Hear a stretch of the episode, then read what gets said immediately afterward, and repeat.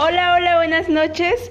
Estamos desde la cabina sintonizando este bonito podcast que lleva por nombre Relatos Pedagógicos.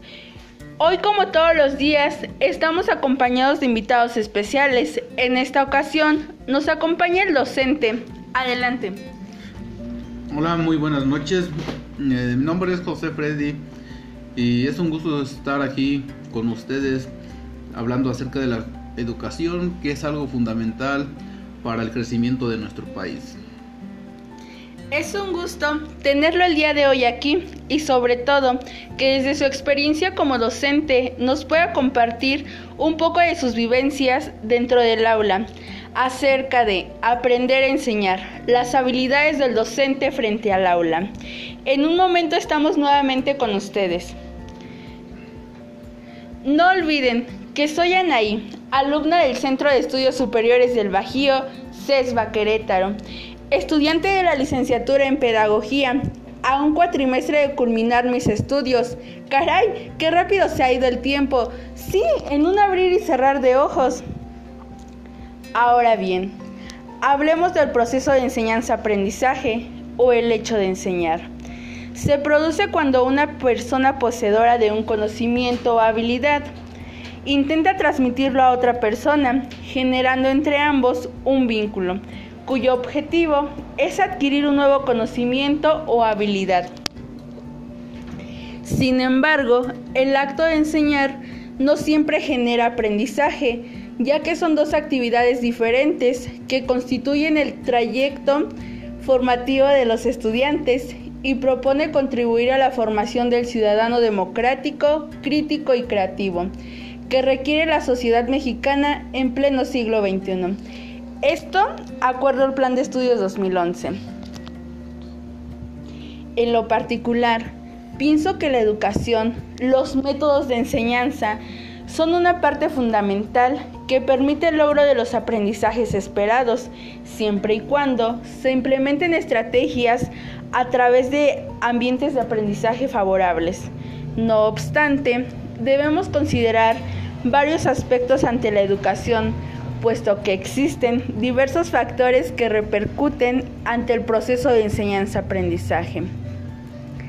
Ante esto, me gustaría escuchar la opinión del docente sobre cuáles son esas estrategias o herramientas que han permitido el logro de los aprendizajes esperados en sus educandos. De igual manera, cuáles son algunas dificultades ante el proceso de enseñanza-aprendizaje. Y más allá de estas preguntas, me gustaría que, me, que nos compartiera su experiencia ante la práctica docente. Bueno, sí, este, si nos damos cuenta, el proceso de enseñanza-aprendizaje ha traído grandes cambios. Actualmente se espera que el alumno aprenda de forma constructiva, ¿Qué significa esto? Se espera que el alumno adquiera sus conocimientos mediante la construcción del mismo por sí solo. El papel que funge el docente es solamente como guía, así de igual forma establecer parámetros para que éste pueda ser evaluado. Dentro de la educación hay diferentes tipos de estrategias, pero dentro de las cuales las que más me han favorecido es la tutoría, puesto que los alumnos, hay alumnos que requieren de mayor supervisión que otros.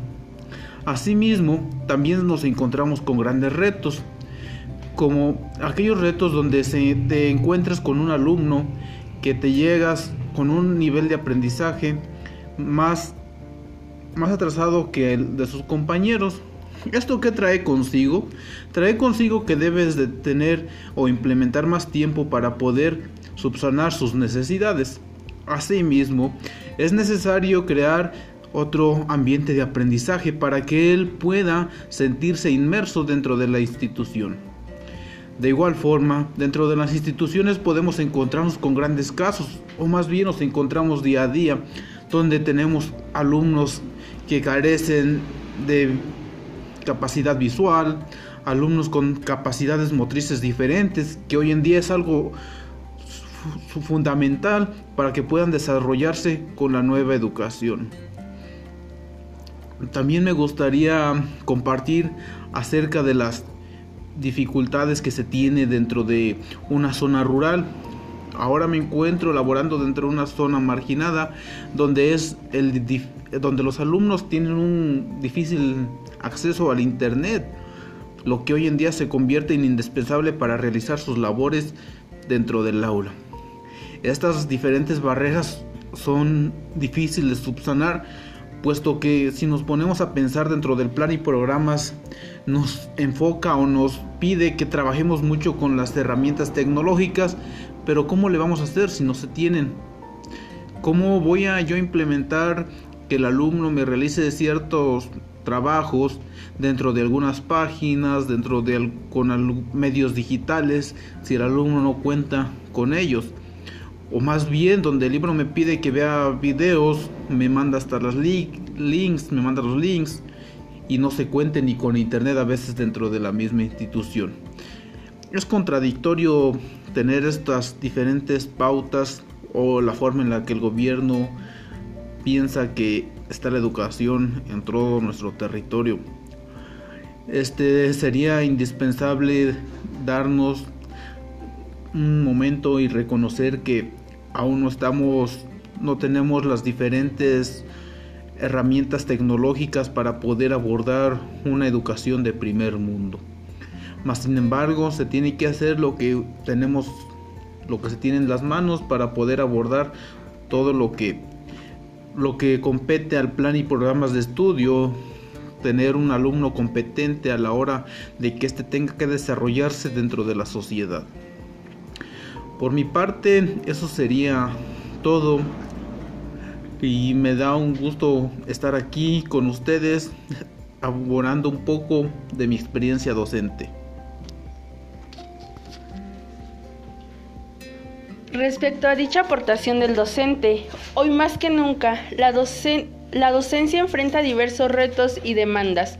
El acto de educar implica eh, ciertas complejidades, las cuales involucran cuestiones simbólicas, afectivas, comunicativas, sociales y de valores, etc. De manera que un profesional de la docencia debe ser capaz de ayudar positivamente a otros a aprender, pensar, sentir, actuar y desarrollarse como personas. Sin más por el momento, gracias a todas las personas que nos escucharon esperando les haya sido útil esta información, pero especialmente gracias al docente que nos acompañó el día de hoy. Fue un honor el tenerlo aquí y sobre todo que nos haya compartido información muy valiosa. Ojalá que no sea la primera y última vez. Las puertas están abiertas en relatos pedagógicos. Cuando guste regresar. Para cerrar, me gustaría compartir una frase de Benjamin Franklin que dice así, dime y lo olvido, enséñame y lo recuerdo, involúcrame y lo aprendo.